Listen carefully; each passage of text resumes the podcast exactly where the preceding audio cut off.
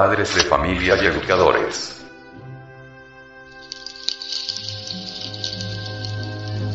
Biblioteca del Sexo.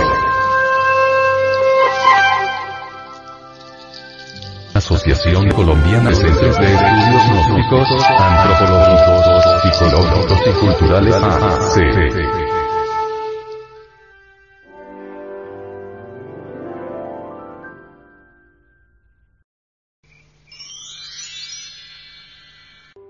Fascículo número 3. El gran secreto del amor.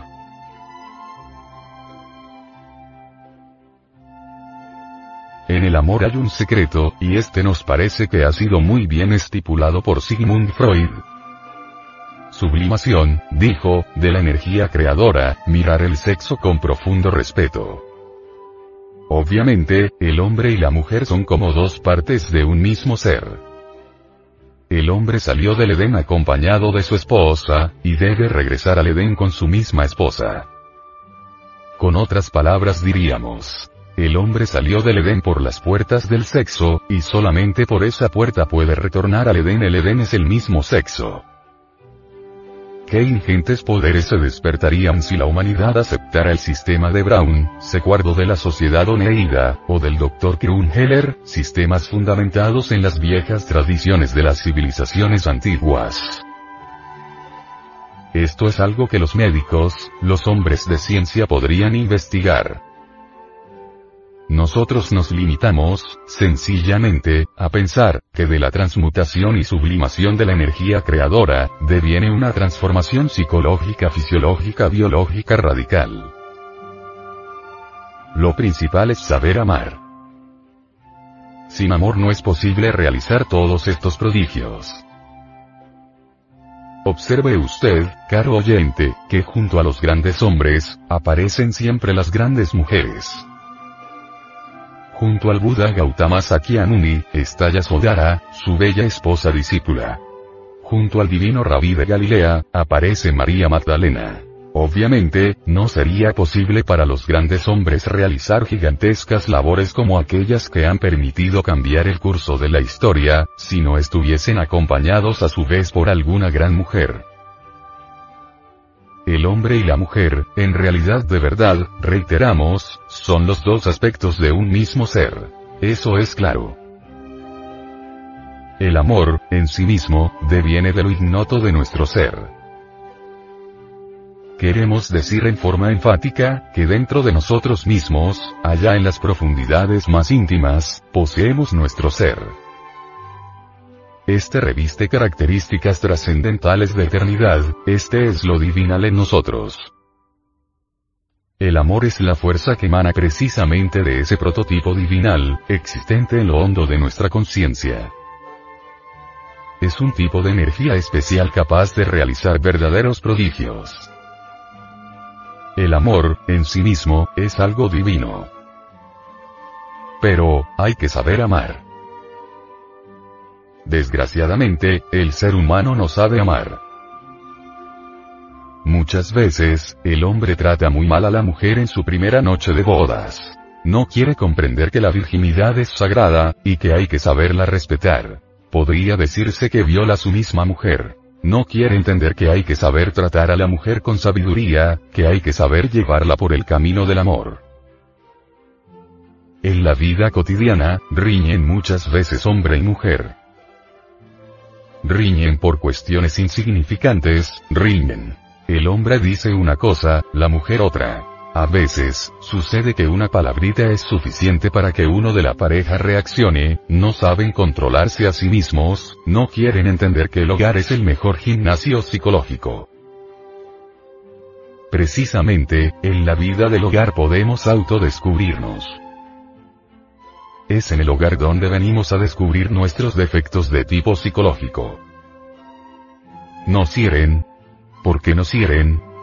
¿Será que tenemos celos? ¿Será que nos han herido el amor propio? ¿Será que nos han herido el orgullo, la vanidad, o qué? Cuando uno descubre que tiene un defecto psicológico, tiene también la oportunidad para desintegrarlo, para reducirlo a polvareda cósmica. Eliminando nuestros errores, nuestros defectos, un día de esos tantos podremos lograr el despertar de la conciencia. Desgraciadamente, la gente no quiere eliminar sus defectos. Dicen, yo soy iracundo, ese es mi modo de ser. Otro dice, bueno, yo soy celoso, así soy, ¿y qué? El de más allá exclama, yo soy lujurioso, me gustan las mujeres. Así soy, así nací, ¿y qué? Con ese modo de pensar, con ese modo de sentir, no es posible lograr una transformación verdadera. Cuando uno reconoce que tiene un defecto psicológico debe eliminarlo. Pero uno viene a descubrir que tiene tal o cual error, precisamente en la casa, en el hogar, por eso es que el hogar sirve de gimnasio psicológico para nosotros. Muchos se quejan de que sus mujeres, que son irascibles, de que son celosas, desean conseguirse otra mujer que sea un paraíso, que sea un ángel bajado de las estrellas, etc. No quieren entender que el hogar es un gimnasio extraordinario, y que es allí donde podemos nosotros autodescubrirnos. Precisamente en el hogar tenemos la oportunidad para descubrir nuestros errores, y si lo logramos, conseguiremos el despertar de la conciencia. Hay que saber amar. En la casa debe reinar siempre la comprensión entre el hombre y la mujer. No debe esperar el hombre que la mujer sea perfecta. Tampoco la mujer puede aspirar que el hombre sea un príncipe azul. Hay que aceptar las cosas como son, y tener a la casa como una escuela donde podemos autodescubrirnos. A medida que nosotros vayamos eliminando tantos y tantos defectos psicológicos que tenemos, la felicidad del hogar irá aumentando. Y si un día nos tocó sufrir mucho, después ese hogar se convertirá en un paraíso. Los celos, por ejemplo, es algo que daña el hogar. El celoso hace de una pulga a un caballo. Si la mujer mira por ahí a alguien, ya está sufriendo, ya le parece que tiene relaciones con otro hombre, etcétera, etcétera, etcétera. Errores de su mente, pero él los toma como realidades. La mujer celosa es lo mismo. Hace sufrir al varón. No puede este mirar a ninguna otra mujer, porque ya ella está sufriendo y formando terrible escándalo dentro de la casa. Por ese camino de los celos, se sufre demasiado. Si uno en verdad investiga cuidadosamente el origen de los celos, descubrirá que se deben ellos precisamente al temor. Se teme perder lo que más se ama. La mujer teme perder al hombre, el hombre teme perder a la mujer. Cree la mujer que el hombre se va con otra, supone el hombre que la mujer se va con otro, y claro, vienen los sufrimientos y los dolores. Mas si nosotros eliminamos el temor, los celos desaparecen. ¿Cómo podríamos nosotros eliminar el temor de perder al ser amado?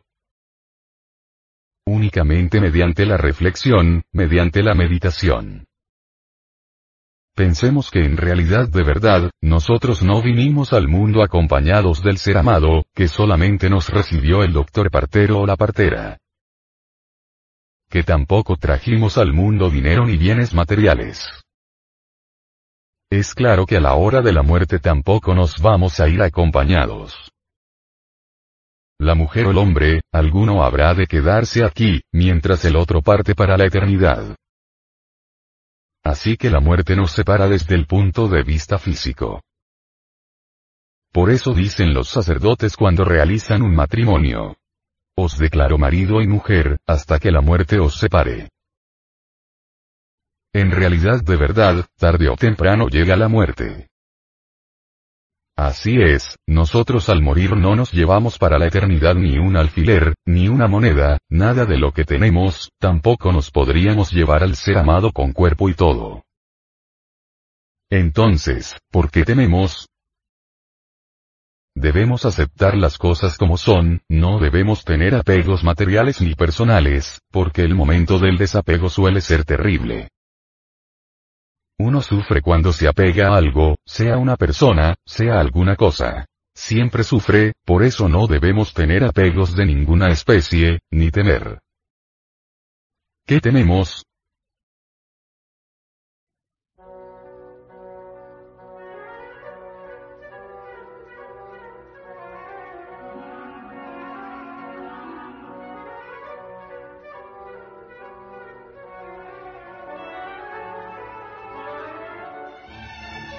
El Departamento de Artes Gráficas y Audiovisuales, de la Asociación Colombiana de Centros de Estudios Gnósticos, Antropológicos, Psicológicos y Culturales A.C.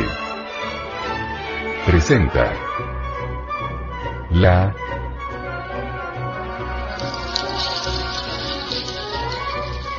Biblioteca del Sexo.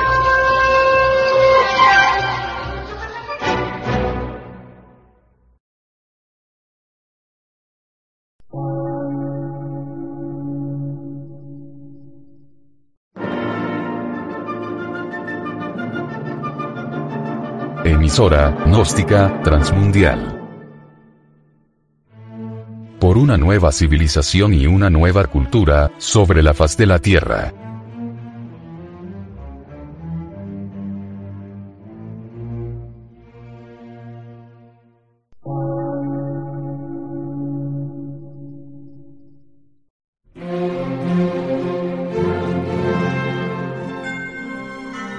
Medio de radiodifusión científico, artístico, místico y filosófico. De la Asociación Colombiana de Centros de Estudios Gnósticos, Antropológicos, Psicológicos y Culturales. A.C.